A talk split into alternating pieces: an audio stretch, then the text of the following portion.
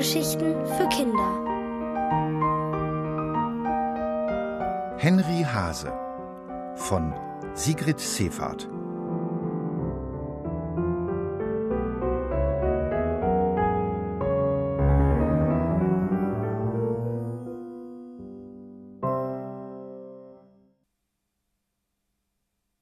Zum zweiten Mal zu Rosalie. Der Regen klatschte auf die Straße und Autos sowie auf Häuser und Gärten und alles ringsum. Natürlich blieb auch Henry Hase nicht davon verschont. Immer noch lag er am Straßenrand und wurde patschnass. Immer noch war er traurig. Und er fühlte sich schrecklich allein, auch wenn er im letzten Moment doch nicht im großen Müllwagen gelandet war. Sein langes Leben war noch nicht vorbei. Aber was würde jetzt aus ihm werden? Er vermisste Rosalie, die ihn mit anderen alten und kaputten Spielsachen aussortiert hatte. Dabei hatte er sie doch gern. Aber er war eben nur ein alter Stoffhase, den sie nicht mehr brauchte, seit der große Bär bei ihr war. Im Gegensatz zu ihm war der neu.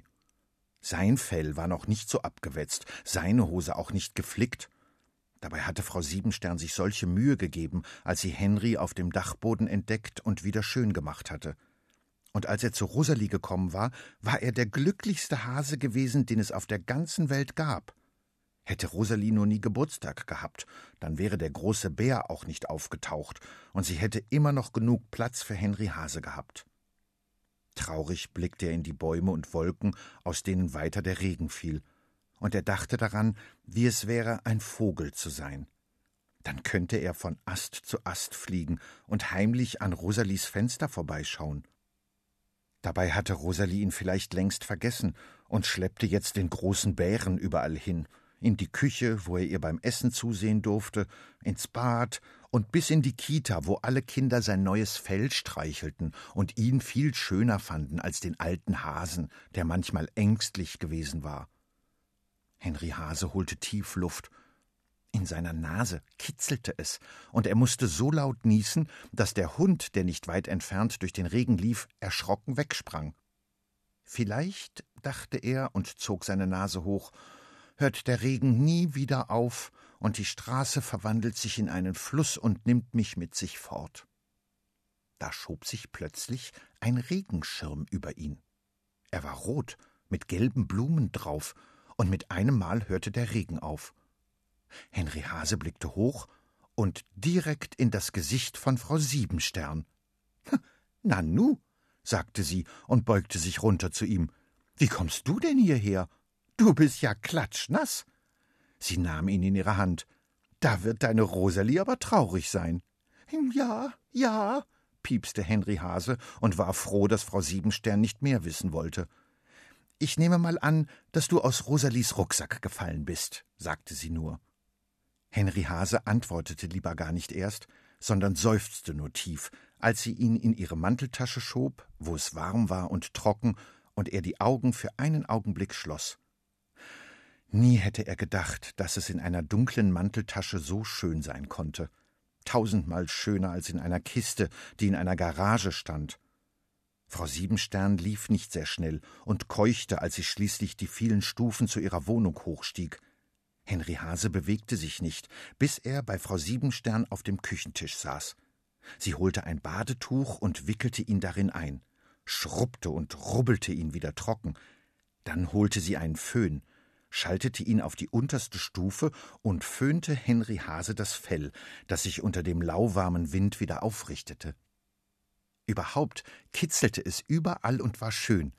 Er kicherte leise, während Frau Siebenstern sagte so ein Prachtkerl bist du. Da wird Rosalie dich aber ganz schön vermissen. Henry Hase nickte nur still, auch wenn er den großen Bären dann doch kurz erwähnte, und dass der vielleicht ein noch viel schönerer Prachtkerl war. Aber da hörte Frau Siebenstern ihm schon gar nicht mehr zu, weil sie bereits am Herd stand und Kakao für ihn kochte. Später gab es Suppe und Brot. Henry Hase aß seinen Teller ratzekar leer. Er half Frau Siebenstern, als die über dem Rätselheft saß. Rätsel lösen konnte er nämlich gut und dabei sein rechtes Ohr an Frau Siebensterns Arm schmiegen und immer mal wieder tief durchatmen, so dass Frau Siebenstern lachend sagte, dass es schlimm für ihn gewesen sein musste, verloren zu gehen und im Regen zu liegen, aber dass er sich nun keine Sorgen mehr zu machen brauchte. Sobald du dich erholt hast, bringe ich dich wieder zurück. Henry Hase erstarrte. Aber wenn, stammelte er. Nichts da, sagte Frau Siebenstern nur und ließ erst gar keine Zweifel aufkommen. Du gehörst zu Rosalie und sie wird überglücklich sein, dich wohlbehalten wiederzusehen. Henry Hase widersprach ihr nicht mehr, auch wenn er sich unruhig fragte, ob Rosalie ihn auch ein zweites Mal aussortierte, weil ihre Mama meinte, das müsse sein. Aber weil Frau Siebenstern ihm jetzt ein Pfefferminzbonbon in den Mund schob, ließ er das Grübeln lieber mal sein, und er spielte Fang den Hut mit ihr, schaute sich später wilde Tiere im Fernsehen an, und es gab Knäckebrot mit viel Marmelade drauf. Und? fragte Frau Siebenstern irgendwann, bist du inzwischen wieder erholt? Henry Hase richtete beide Ohren auf, klappte sie runter und wieder hoch. Ich glaube schon, sagte er dann obwohl er sich doch noch ein wenig schwach fühlte, als Frau Siebenstern ihn in ihre Tasche schob, und als sie bei Rosalie vor der Haustür ankam, schlug sein Herz bis zum Hals. Frau Siebenstern drückte den Klingelknopf, dann warteten sie und hörten Schritte im Haus. Frau Siebenstern hielt Henry Hase längst in der Hand, als die Tür aufging und Rosalies Mama dastand. Ich habe etwas für Rosalie, sagte sie. Ich bin sicher, dass sie den kleinen Kerl schon vermisst. Oh ja, sagte Rosalies Mama darauf nur. Vielen Dank. Gerne wäre Henry Hase noch einen Moment bei Frau Siebenstern geblieben, aber die wandte sich bereits um und ging. Dann kam Rosalie. Als sie ihn sah, schrie sie laut auf, riss ihn ihrer Mama aus der Hand. Henry Hase! rief sie, und es kam ihm vor, als wären da Tränen in ihrem Gesicht, auch wenn er gerade nicht so gut sah, weil seine Augen auch feucht geworden waren. Du bist wieder da. Sie drückte ihn, küsste ihn, so dass er fast keine Luft mehr bekam. Dann rannte sie mit ihm los, hoch in ihr Zimmer, das picobello aufgeräumt war. Nichts lag herum, keine Sachen, die niemand mehr brauchte. Sämtliche Kuscheltiere lagen wieder im Korb. Nur der Bär lag auf ihrem Bett. Als er Henry Hase sah, hob er den Kopf. Hey, murmelte er. Henry Hase seufzte, während Rosalie dafür sorgte, dass auch noch Platz für ihn war. Dann lagen sie da, alle beide. Und Henry Hase war der glücklichste Hase, der je bei Rosalie auf dem Kopfkissen gelegen hatte. Er schloss die Augen, nur für einen Moment, weil er plötzlich müde war, und dann schlief er auch schon selig ein.